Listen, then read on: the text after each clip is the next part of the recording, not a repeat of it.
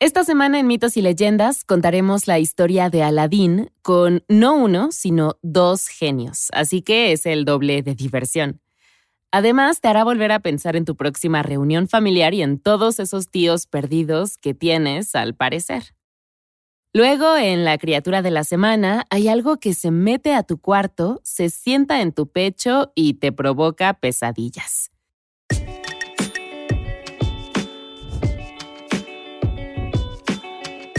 Esto es Mitos y Leyendas, episodio 5. Un nuevo mundo de problemas.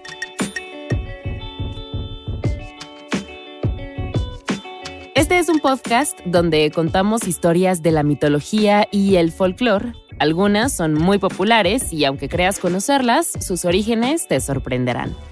Otros son cuentos que quizá no hayas escuchado, pero que realmente deberías. El episodio de hoy proviene del Medio Oriente y está situado en China, aunque no en la China histórica. En la versión original, la ambientación se usa solo para retratar a un lugar lejano, así que sucede en China, pero sigue siendo un cuento de Medio Oriente. Comenzamos con Aladín, un joven al que no le gusta trabajar y prefiere estar con sus amigos todo el día. Él es un sinvergüenza, una fuente de estrés constante para sus padres, que en esta versión sí tiene. Sus padres son sastres y propietarios de pequeñas empresas de clase media-baja. Saben el significado del trabajo duro, perseverancia y responsabilidad. Su hijo, en cambio, no tiene interés de hacerse cargo del negocio familiar, ayudar o hacer cualquier tipo de trabajo. Eventualmente el estrés se apodera del padre y muere. Todo el día y toda la noche la madre trabaja para mantener el negocio, cosiendo ropa mientras ella y su hijo perezoso se sumergen profundamente en la pobreza. El día había comenzado como cualquier otro. Aladín holgazaneaba, mirando por una ventana abierta mientras su madre se refugiaba en una esquina, transformando hermosas telas en ropa para sus múltiples clientes. De vez en cuando la mujer arqueaba la espalda, movía el cuello suavemente de lado a lado y estiraba sus dedos arrugados. Ella ya no medía el tiempo por las comidas al día.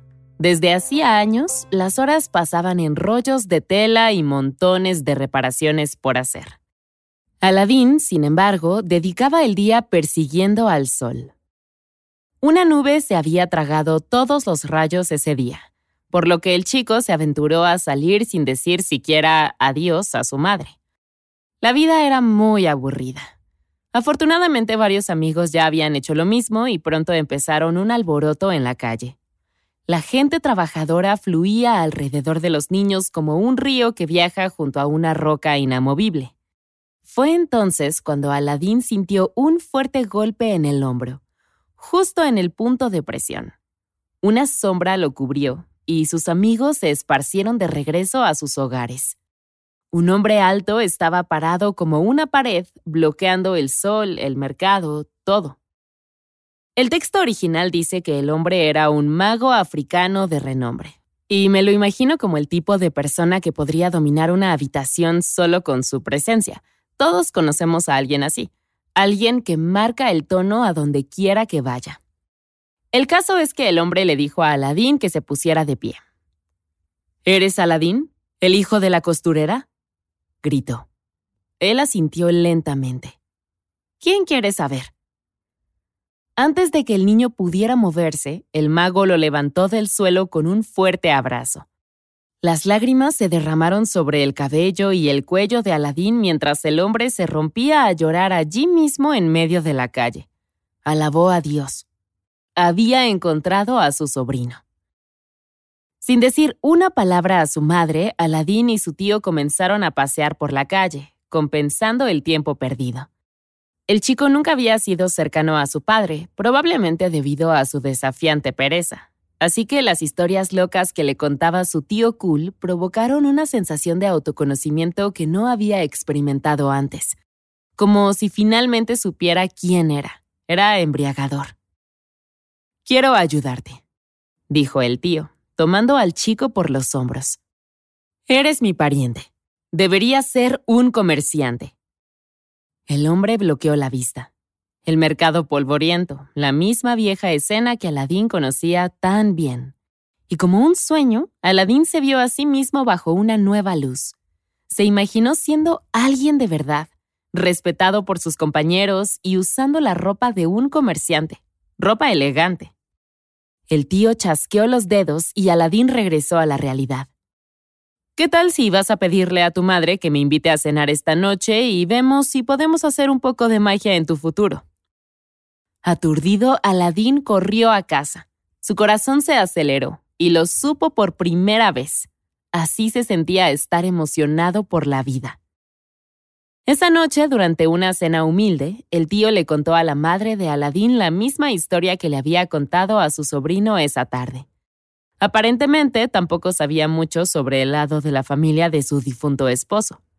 Aladín no recordaba la última vez que la había visto feliz. Y, sin embargo, allí estaba ella, tan radiante como el amanecer. Esto era bueno, ya era hora de que la familia tuviera motivos para sonreír. La madre juntó ambas manos, adoloridas de tanto coser. La idea de no tener que volver a mantener a su hijo con el trabajo de su propio esfuerzo, ¿podría ser real? Frunció el ceño. Había algunas cosas que no cuadraban. Trató de imaginarse el árbol genealógico y dibujó varias líneas en el aire. Así que eres hermano de... no de él exactamente, sino del hermano de su hermano. Yo... balbuceó. El tío y Aladín se rieron juntos. Todo era muy complicado, pero no más de lo que el tío había tenido que hacer para encontrar a su sobrino en primer lugar. El hombre les prometió una vida estable, sin hambre ni preocupaciones. Sus palabras se volvieron cada vez más apasionadas, hasta que por fin corrió a la silla vacía donde el padre solía sentarse y comenzó a besar el suelo debajo de él.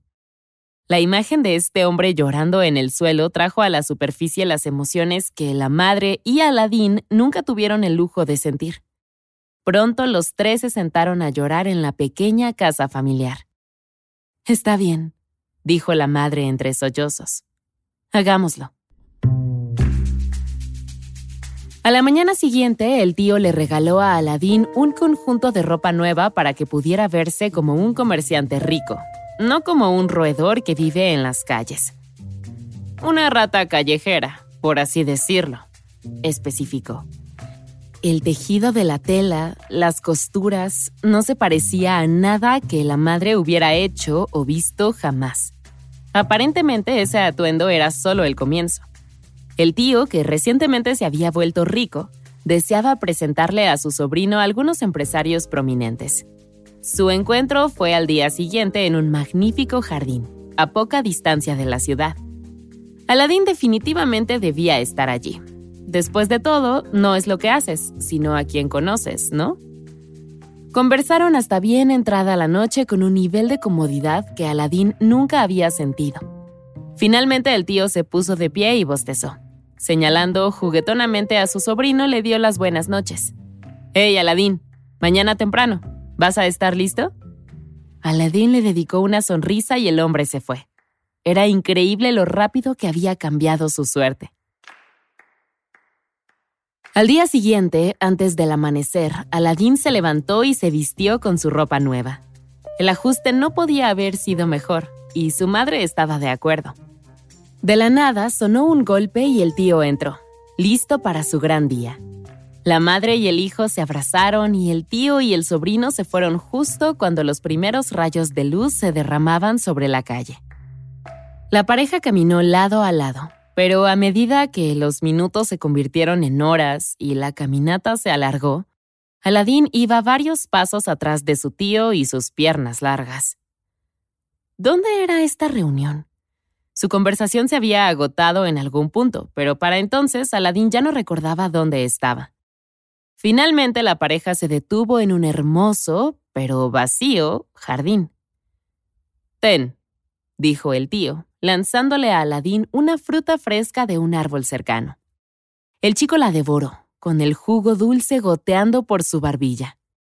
A una distancia considerable, el tío se puso en cuclillas para encender una pequeña fogata. De vez en cuando lanzaba algo a las llamas, creando algunas chispas. Sintió a Aladín acercarse y giró con una sonrisa afectada. Se puso de pie y sacó un puñado de polvo de una bolsa y lo arrojó a las llamas.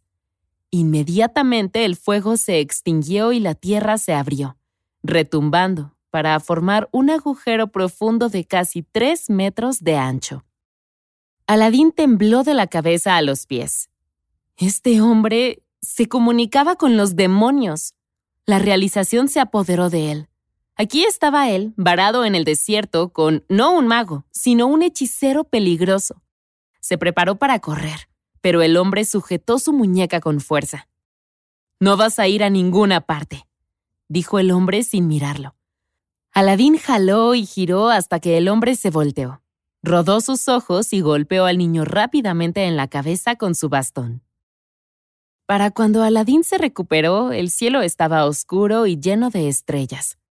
Un destello de dolor recorrió su cuello y recordó todo. Es hora de que sea su nombre, dijo una voz desde las sombras. El tío, si se le creyera algo en este punto, explicó que, como figura paterna, ahora tenía un poder completo sobre Aladín. Así no era como funcionaba la paternidad en absoluto, pero Aladín no tuvo tiempo de alegar. Antes de darse cuenta, estaba de pie junto al agujero antinatural del suelo, imponente en medio de la nada. El agujero reveló una losa gruesa de mármol, debajo de la cual, según el tío, había un tesoro inconmensurable que valía más que las riquezas de todos los reyes juntos. Aparentemente, Aladín era el único capaz de abrir la caverna. Simplemente di los nombres de tus padres y la puerta se abrirá, continuó el hombre. Entonces todo lo que tienes que hacer es entrar y reclamar tus riquezas. Sin embargo, existía una pequeña advertencia sobre la muerte. ¿Qué dices? preguntó Aladín. La caverna tenía tres cámaras. En la primera, montones de oro, más de lo que nadie pudiera imaginar. En la segunda, un magnífico jardín de piedras preciosas que crecen como frutas en los árboles. Y en la tercera, una plataforma elevada sobre la cual había una lámpara. Derrama el aceite y tráemela. El resto es tuyo. Dijo de nuevo el hombre. Con la lámpara en mano eres libre de tomar tantas joyas y metales preciosos que quieras, pero solo cuando la tengas. Si tocas cualquier otra cosa al entrar, no saldrás vivo. Aladín se puso de pie, considerando la tarea. Sin el zumbido familiar de la vida en la ciudad a su alrededor, el mundo parecía inquietantemente quieto. Espeluznante incluso. Su única opción era cumplir. Comenzó a pronunciar los nombres de sus padres, pero el hombre los detuvo de repente. Espera, dijo, colocando un anillo en las manos del niño.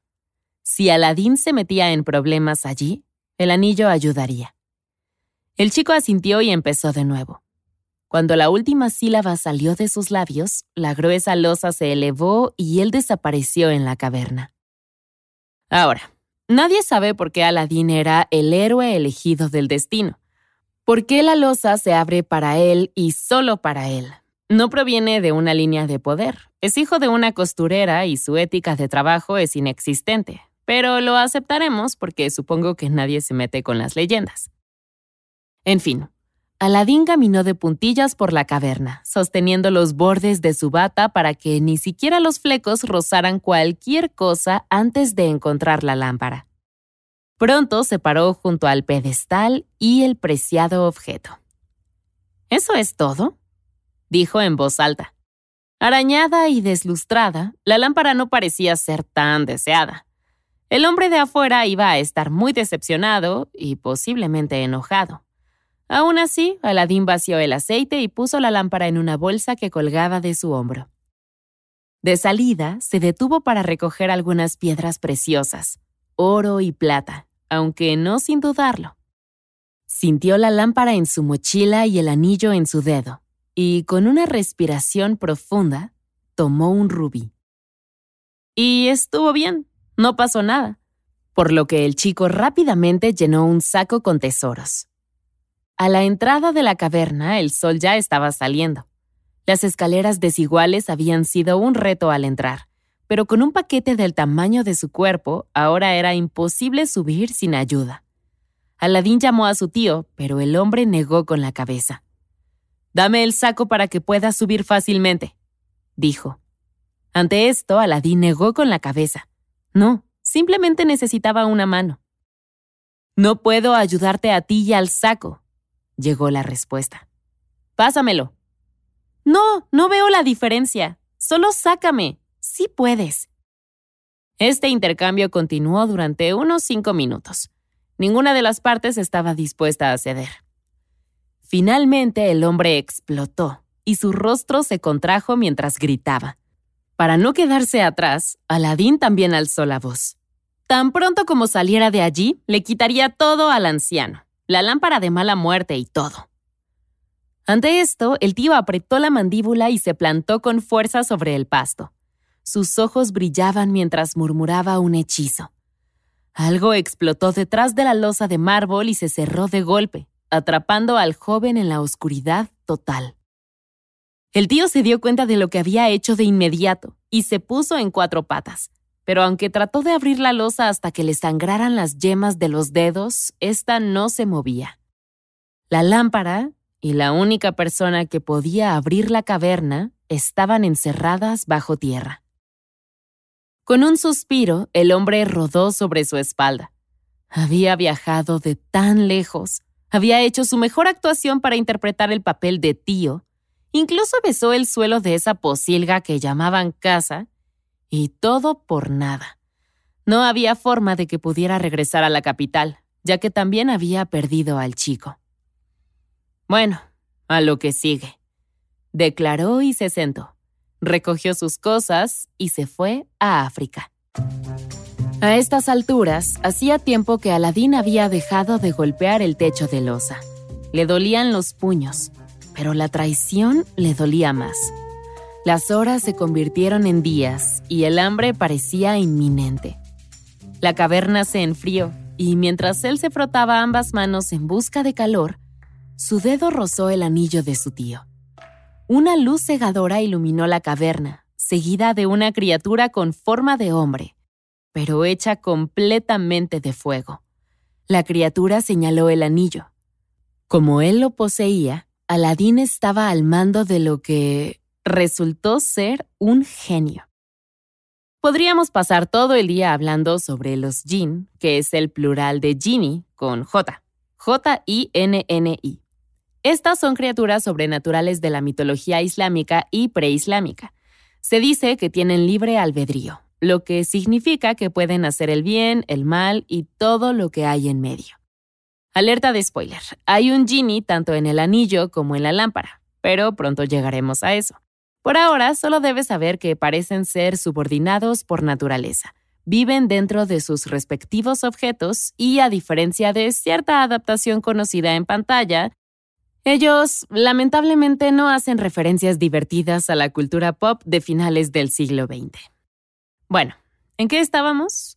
Aladdin se negó a hacer las preguntas más obvias, o bueno, cualquier pregunta en realidad. Saltó directamente a su primera orden. Sácame de este agujero. Y así fue. Estaba fuera casi antes de que la última palabra saliera de su boca. A sus pies estaba un saco rebosante de gemas. Lleno de alegría, el niño recogió sus riquezas y caminó de regreso a casa. Fue decepcionante saber que tanto la madre como el hijo habían caído en los encantos del hechicero, pero hurgar entre el botín ayudó a suavizar el golpe.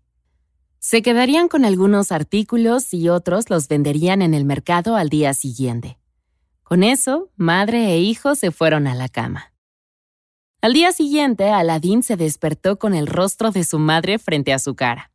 Me voy al mercado a vender algunas de estas cosas, anunció, a pesar de los montones de oro en la sala. Aladín la detuvo. La lámpara estaba demasiado sucia como para venderse en esa condición.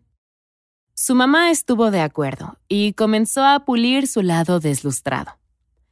Inmediatamente, un genio monstruoso, uno incluso más grande que el del día anterior, emergió y llenó la habitación. La mujer se desmayó y el niño se apresuró a coger la lámpara justo antes de que golpeara el suelo. ¿Dos genios? ¿Podría ser? Aceptaré algo de comida, dijo Aladín. Y cuando el banquete apareció en la sala principal, el genio se disolvió en la lámpara. Durante dos días enteros, madre e hijo comieron más comida de la que podían imaginar. Tomó varios intentos, pero Aladín finalmente convenció a su madre de que no había sido un regalo del sultán, sino la magia de un genio. Después del segundo día, únicamente quedó la vajilla. Resultó que hasta los platos eran de plata pura y obtuvieron un precio fantástico por ellos en el mercado. El niño y su madre pidieron comida una y otra vez y vendieron los platos vacíos en el mercado una y otra vez. Sorprendentemente, ninguno de los dos abusó del poder de los genios. En cambio, continuaron su vida humilde viviendo con ingresos estables de clase media. Hasta que el chico decidió que quería casarse con una princesa. Su nombre era Badrul Bador, princesa Badrul Bador. Estaba tan protegida que cada vez que tenía que tomar un baño, toda la ciudad debía meterse para que nadie la viera caminar por ahí. Aparentemente la trama impide que la realeza tenga un baño en el interior, pero bueno. Un día, Aladín escuchó la advertencia en toda la ciudad, pero en lugar de irse a casa, corrió y se escondió en la bañera. Quería observar su rostro. Se fue antes de ver cualquier otra cosa, pero toda la experiencia hizo que se le saliera el corazón, que ahora solo tenía lugar para la princesa. Durante los días siguientes, el mal humor nubló la existencia de Aladín. Como comerciante de clase media, nunca sería un marido viable para la princesa o yerno del sultán, eso era seguro. Entonces, a la madre se le ocurrió una idea. Unos días a la semana, el sultán organizaba una corte para que las personas pudieran ir en busca de favores y ayuda. Entonces empacó una canasta llena de frutas y piedras preciosas del jardín mágico. La cubrió con un pañuelo y fue a preguntarle al sultán si su hijo podía casarse con la princesa. Excepto que nunca llegó a hacer la pregunta, porque no podía reunir el valor suficiente para dar un paso adelante. Día tras día daba vueltas en el fondo de la corte, hasta que finalmente el sultán reconoció su presencia. En su octava aparición, el sultán le dijo a su visir, que definitivamente no se llamaba Jafar, que llamara a la mujer. Este era su momento. Después de admitir la ridiculez de su petición, la mujer explicó que su hijo, un comerciante moderadamente rico en la ciudad, deseaba casarse con la princesa. Pasaron unos segundos antes de que el sultán, el visir y el resto de la corte se echaran a reír. La mujer se inclinó, descubrió su canasta y un silencio se apoderó de la habitación. Nadie había visto unas gemas tan brillantes antes. Sí, declaró el sultán, poniéndose de pie de un salto. El hijo de esta mujer, quien estaba dispuesto a cambiar tal tesoro por matrimonio, era en efecto digno de casarse con su hija. Los elogios y los aplausos resonaron en todos los rincones del salón y la alegría se extendió por todos los rostros, excepto por uno. El visir se acercó al sultán y le murmuró algo al oído. Hablaron en susurros. Ah, sí, el hijo del visir había sido previamente prometido a la princesa Badrul Badur.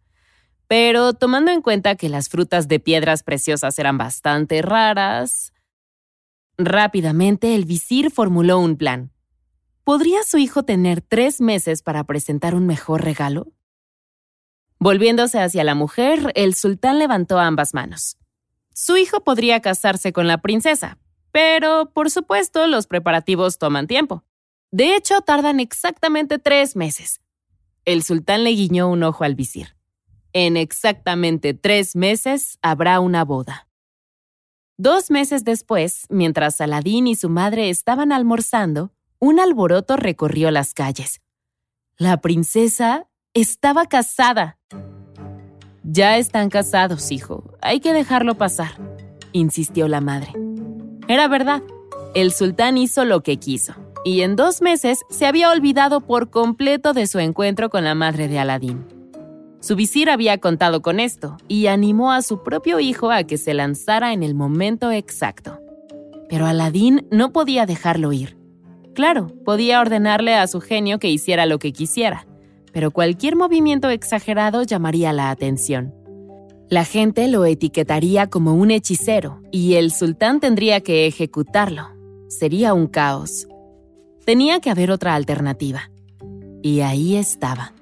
Los recién casados estaban unidos legalmente, pero aún no habían consumado su matrimonio. Esa noche Aladín se metió sigilosamente a un sótano en las profundidades de la ciudad. Tenía un acuerdo con su genio. Y cuando Badrul Bador y su nuevo marido se fueran a la cama, el plan se echaría en marcha. Así que se sentó allí esperando. Pasó una hora, luego dos, entonces, de repente, apareció Badrul Bador, con su cama y todo. Excepto que su esposo no estaba ahí. Él ahora estaba encerrado en un sótano diferente en otro lugar de la ciudad. La princesa tembló, confundida. No voy a ensuciar tu honor ni nada, le aseguró Aladín desde las sombras. Es solo que tu padre hizo una promesa que no cumplió. Y con eso el joven saltó a la cama junto a la princesa. Hizo una demostración de colocar una espada entre ellos y rápidamente se quedó dormido. Por mucho que lo intentara, Badrul Bador no podía dormir en absoluto. Al amanecer, Aladín se levantó rápidamente, convocó a su genio y devolvió a la princesa y la cama al palacio. Justo a tiempo también, porque el sultán irrumpió en la suite nupcial preguntando si habían disfrutado su noche. Porque de eso es de lo que todo el mundo quiere hablar con su padre y su suegro la mañana después de su boda. La princesa estaba un poco avergonzada y no quería hablar de eso, sobre todo porque no sabía cómo interpretar lo que había pasado, honestamente. Su papá no quedó satisfecho con esa respuesta y salió molesto para hablar con su esposa. Más tarde ese día, la madre de Badrul Bador vino a hablar con ella. Todo salió a la luz, el genio, el sótano, la no consumación del matrimonio. Era difícil de creer la historia, especialmente cuando el hijo del visir negó todo. No, tuvimos una maravillosa noche de bodas. Una noche de bodas de personas casadas totalmente estándar. Mintió, seguramente porque no quería poner en peligro el matrimonio. Y así, la madre de Badrul Bador descartó la historia como nada más que un sueño salvaje. Esa tarde, Aladín observó divertido cómo los recién casados desfilaban por la capital. Se reía de los adolescentes envidiosos. Él sí sabía cómo había pasado la noche la pareja y cómo pasarían todas las noches a partir de entonces. Efectivamente, la pareja se volvió a separar, transportados a extraños sótanos a través de la ciudad y regresando a su habitación justo antes del amanecer. Cada día el sultán irrumpía en la suite preguntando cómo había estado todo. Por fin no pudo soportarlo más. Háblame de tu noche de bodas o perderás la cabeza. explotó. Badrul Bador explicó los extraños sucesos una vez más. Sonaba tan absurdo que su padre amenazó con colocar un séquito de sus mejores hombres en su dormitorio esa noche. Pero cuando ella no se inmutó, fue a hablar con el visir para que razonara con su hijo. Después de mucha insistencia, el joven esposo finalmente cedió. Cada noche era horrible, se quejó. No digas nada de esto a nadie. Sisió el visir y se fue a ver al sultán. Sin embargo, a la primera señal de confirmación, el sultán alzó ambas manos en el aire. ¿Por qué luchar contra poderes sobrenaturales para mantener a estos dos juntos? Su matrimonio ha terminado. Queda anulado. Dijo. Y así fue. No había nada que el visir pudiera hacer para cambiar su opinión. El plan de Aladín había funcionado, excepto que el sultán todavía no recordaba haber hablado con su madre. Al final del tercer mes, la madre de Aladín viajó a la corte y se inclinó ante el sultán. Sus ojos se agrandaron. Le había prometido su hija al hijo de la costurera. ¿Por qué hice eso? Se preguntó en voz alta. A pesar de la estabilidad económica del chico, su humilde pasado destacaba como un pulgar hinchado. Esto de nuevo, murmuró el visir. ¿Qué dijiste? gritó el sultán. Aturdido, el visir sugirió que el sultán hiciera una lista de demandas. Requisitos, por así decirlo, para el chico. Si pudiera proporcionar a la corte 40 platos llenos de oro y joyas, cargadas por 40 sirvientes, oh, y 40 sirvientes más con diversos orígenes, entonces Aladín podría casarse con la princesa. Al sultán le gustó mucho la idea, por lo que se establecieron las reglas del trato. Yo me ocuparé de eso, no te preocupes, le dijo a su madre más tarde. Ella se mordió el labio y se arrastró hacia la puerta, rozando su palma contra la mejilla de su hijo al salir. A solas, Aladín convocó a su genio y deseó todo lo que el sultán requería.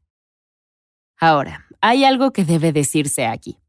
La historia original dice que Aladín tuvo que convocar a 80 personas esclavizadas. En realidad dice esclavos varias veces, pero personas esclavizadas es más preciso. No es necesario aclarar que esto no es lo mejor.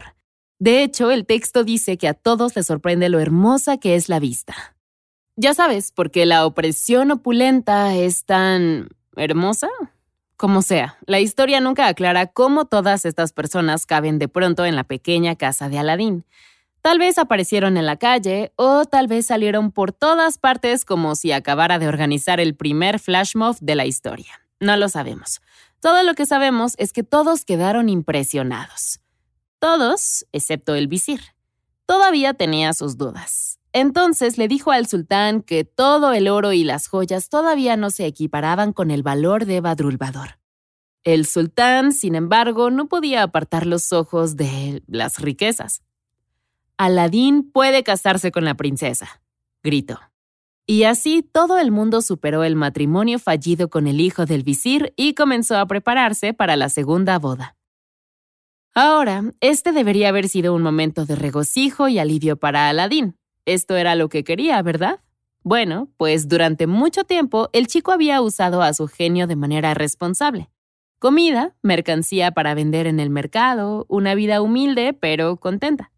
Pero ese día había probado una capacidad más grande del genio, y ahora no podía parar. Comenzó con una bañera enjollada, acompañada de un genio asistente.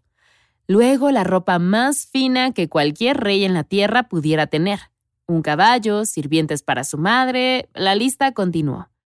Las multitudes se alineaban en las calles mientras Aladín regresaba al palacio y sus asistentes lanzaban puñados de oro a diestra y siniestra como caramelos en un desfile.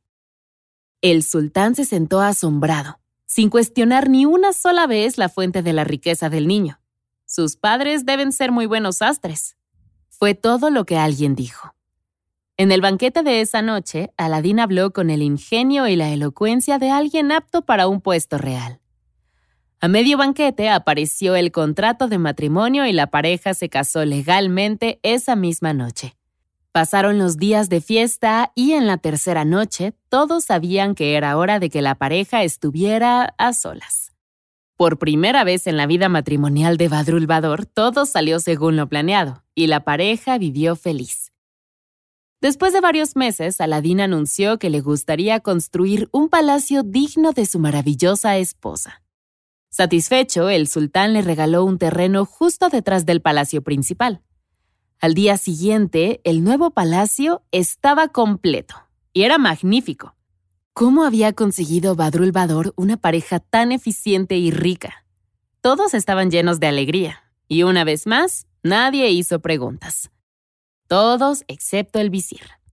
Había estado observando todo, y ningún equipo en el mundo podía construir un palacio en un día sin algún tipo de encantamiento. El visir chasqueó los dedos. Eso era. Pero el sultán no se dejó influir. Los celos no son buenos, advirtió pasando su mano por un montón de oro. El visir se alejó arrastrando los pies, furioso. En el interludio, la historia detalla una escena secundaria donde el sultán está luchando por completar un proyecto de remodelación de una ventana con gemas. El problema es que no tiene suficientes piedras preciosas para el trabajo. Entonces, Aladín lo ayuda y llama a su genio cuando no hay nadie cerca. Su suegro está complacido y Aladín presume, una vez más, su infinita riqueza. Entonces el mensaje es que Aladín depende completamente de este genio y nadie lo sabe excepto quizás el visir. De cualquier forma, Aladín era rico, popular y a estas alturas un buen jinete y jefe de las tropas del sultán, por lo que va a liderar una guerra en nombre del reino. Cuando el mago, el hechicero, su tío falso, regresa a la ciudad en busca del chico que había dado por muerto. El tío, mientras estaba en la costa norte de África, comenzó a escuchar rumores desde el este de un notable joven en ascenso. Los susurros se convirtieron en exclamaciones de asombro ante la noticia del matrimonio del joven con una princesa. Le había construido un palacio maravilloso de la noche a la mañana. Era el chico, el mago lo sabía. Quizás era hora de que le hiciera una visita al joven. Sí, se dirigiría al este, le quitaría la lámpara y haría lo que pensó que había hecho años atrás, matar a Aladín. Cuando llegó a la ciudad, el mago sabía exactamente qué hacer. Primero visitó a un caldero y ordenó varias lámparas. Luego se puso ropa desgarrada para hacerse pasar por un mendigo. Después abrió su tienda, un puesto de trueque en realidad. Lámparas viejas a cambio de lámparas nuevas. Miren el brillo, llamó en cada esquina. Toda la gente se rió y señaló al anciano que ofrecía lámparas nuevas a cambio de basura, pero aún así siguió esperando. Fue entonces cuando la conmoción llamó la atención de la princesa. Ella se rió en voz alta de la situación y mordió el anzuelo. Pero, princesa, vivimos en un palacio. No hay lámparas viejas, dijo un sirviente. Era cierto. Espera, gritó Badrulvador. Hay una lámpara en el armario. Es vieja y fea. Veremos si este viejo realmente hará el intercambio. Efectivamente lo hizo. La multitud estalló en un nuevo mar de risas, tanto que nadie notó cuando el anciano metió la lámpara en la manga, dejó caer su bolsa de lámparas y se perdió entre el alboroto, dejando atrás toda la pretensión de locura. El tío huyó al campo y se alejó de toda civilización. Al anochecer, sacó la lámpara de su manga, ansioso por dejarse llevar. El genio surgió de la lámpara como el vapor de una tetera y miró al tío. Genial. No importaba que fuera alguien nuevo. Al genio realmente le daba igual. Pregunta lo que quieras, le dijo al hombre. Este era su momento. Desde que la noticia de la existencia de Aladín llegó a sus oídos, el mago había buscado una sola cosa, vengarse de ese niño tonto y mugriento. Gritó una orden y cerró los ojos. Momentos después, estaba allí, dentro del nuevo palacio de Aladín. Badrul Bador y todos los sirvientes dormían profundamente en diferentes habitaciones. Pero el paisaje era diferente. Ahora estaban en África, en la ciudad natal del mago, y no en China. ¿Se imaginan al sultán a la mañana siguiente? Se sienta con un café para mirar por la ventana al palacio de su hija y escupe porque ya no está ahí. El visir se apresuró a sacar provecho de la situación. Claramente Aladín se había entrometido en la magia oscura y debía rendir cuentas por sus crímenes. Días después, Aladín regresó temprano del campo de batalla a su casa, encadenado y desaliñado. Los guardias lo hicieron marchar por las calles, exhibiendo a su prisionero, antes de que el sultán inevitablemente le cortara la cabeza. Era demasiado, comentó la gente. Uno de los suyos había salido adelante y había cabalgado por las calles repartiendo oro. ¡Oro! ¿Y ahora el sultán lo iba a decapitar por la posibilidad de usar magia? No, no lo permitirían. Un ciudadano salió audazmente a la calle y comenzó a marchar junto a Aladín. Primero uno, luego otro, luego otro. Pronto formaron un caparazón humano alrededor del chico. Subieron las escaleras y entraron al palacio, cerrando las puertas detrás de ellos. El sultán, malinterpretando el deseo de la multitud, hizo un gran espectáculo al llamar a su verdugo y exigir la cabeza de su yerno por la práctica de hechicería. El verdugo, sin embargo, sí supo interpretar el clima social y se detuvo para que la gente dijera lo que pensaba. Si el sultán ejecutaba al muchacho, ellos tomarían su cabeza y lo quitarían del poder. El sultán se atragantó y casi se resbaló de su silla. ¿Decapitar? balbuceó. Cielos, no. Quise decir perdonar. No sé cómo se escuchó decapitar. Uf, eso estuvo cerca. Y así, ante la multitud y toda la corte, Aladín fue oficialmente indultado. Cuando la habitación se despejó, le preguntó a su suegro por qué lo habían llamado. El sultán abrió la ventana y el rostro de Aladín palideció. Su palacio, su esposa, se habían ido. Yo no lo hice, insistió, pero el sultán no le creyó. Aladín todavía tenía la cabeza gracias al pueblo, pero también porque si conocía la hechicería, tal vez podría traer de vuelta a Badrulvador. Inmediatamente. Paladín casi se arranca el pelo, rompiéndose el cerebro en busca de una solución. Tiempo. Necesitaba tiempo. Y así el sultán le dio al chico 40 días para traer a su hija a casa. ¿Sería el regreso de su hija o su cabeza? Aladín caminó lo más lejos que pudo, buscando, hasta que finalmente colapsó sobre sus rodillas junto a un arroyo. Llorando, rezó y se frotó las manos. Fue entonces cuando reapareció el genio del anillo. Por supuesto, el genio del anillo. Por alguna razón se había olvidado por completo del segundo genio. Pero aún había un problema. El genio del anillo, siendo un genio menor que el de la lámpara, no podía reemplazar el palacio robado. Llévame al palacio entonces, ordenó el chico, y así fue. En el interior, Aladín y Badrul Bador se abrazaron reunidos una vez más. La princesa estaba a salvo e ilesa, aunque el mago hacía visitas nocturnas y le había contado sobre los humildes comienzos de Aladín y el genio. La lámpara, ella admitió, la había perdido. Ok, está bien, solo necesitamos un plan diferente, dijo mientras caminaba por la habitación. Quédate aquí, volveré pronto. Regresó poco después y la princesa se puso a trabajar. Hola, pasa, dijo una voz sensual. El mago se detuvo. Durante días había venido a cortejar a la princesa sin éxito. ¿Y ahora esto? He decidido aceptar tus avances, explicó. Tienes razón, es probable que Aladín esté muerto y debería seguir adelante. Con un aplauso de sus manos, una fila de sirvientes entró a la habitación con bandejas de comida. Todo lo que les faltaba era un buen vino tinto, algo oscuro y abundante. Al mago le gustaba a dónde iba esto. Copa tras copa, bebieron riendo y coqueteando mientras descansaban junto a la mesa. La princesa se acercó y le compartió un secreto. Tenemos una costumbre en casa, dijo, de mostrar amor. Ten, bebamos de la copa del otro señaló a un sirviente que se acercó con copas de vino frescas. El mago vaciló, pero un beso en la mejilla bastó para convencerlo. En tres grandes tragos drenó el vaso y eructó anunciando su estado de borrachera.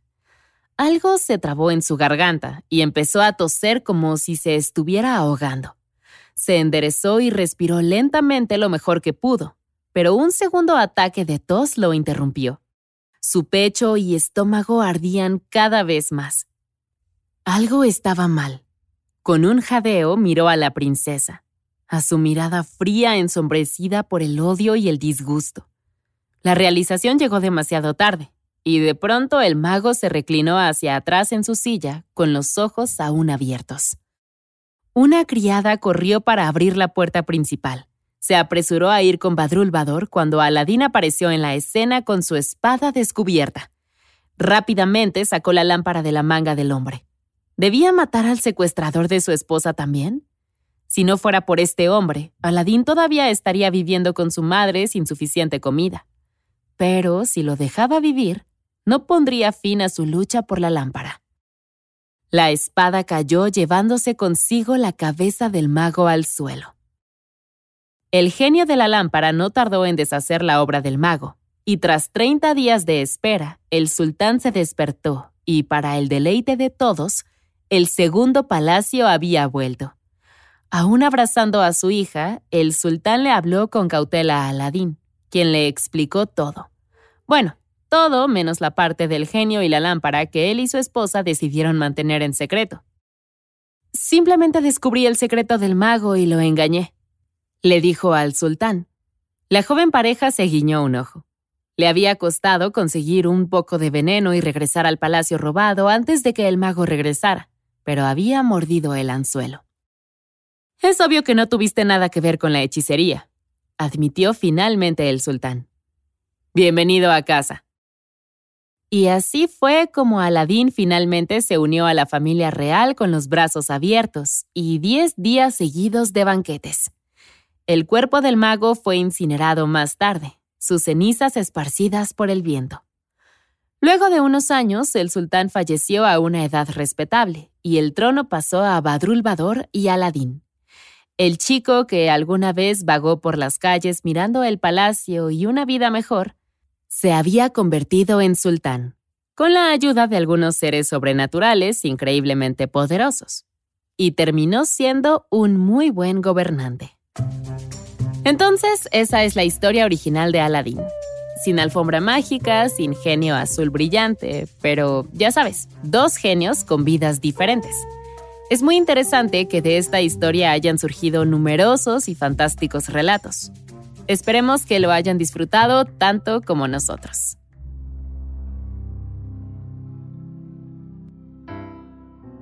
La criatura de esta semana es el Alp, del folclore alemán. A este pequeño le gusta colarse en tu habitación por la noche, sentarse en tu pecho y darte pesadillas. Si te despiertas mientras está allí, sentirás un peso sofocante en tu torso y serás incapaz de moverte. Sin embargo, si estás despierto, ten cuidado, porque también hace travesuras, como agriar la leche y volver a ponerles pañales sucios a los niños. Para permanecer invisible, lleva un Tarnkappe, una palabra alemana que significa gorra de camuflaje. Pero no te preocupes, aún puedes dejarlo fuera de tu habitación con un palo de escoba debajo de la almohada, colgando herraduras de hierro de tu cabecera o colocando un espejo en tu pecho aunque solo una de esas opciones es apta para dormir. Otra alternativa es que puedes tapar todos los agujeros de tu habitación, especialmente la cerradura, y así evitar sus visitas nocturnas. Solo asegúrate de que no sea mientras ya está allí, o de lo contrario lo atraparás dentro de tu cuarto. Así que ten cuidado. Eso es todo por esta semana. Mitos y Leyendas es un podcast de los creadores de Myths and Legends y Sonoro. Todas las historias y los episodios se basan en la exitosa franquicia de podcast Myths and Legends de Jason y Carissa Weiser. Nuestro tema principal es de la banda Broke for Free y la música de la criatura de la semana es de Steve Combs. Encontrarás los links de las canciones en la descripción del podcast. La producción corre a cargo de Alex González, Mitzi Hernández, Esteban Hernández Tamés e Israel Pérez, con el ensamblaje de Ricardo Castañeda para Sonoro Media. Yo soy Vale Estrada y también me hago cargo de la adaptación al español. Muchas gracias por escucharnos y nos encontramos hasta la próxima.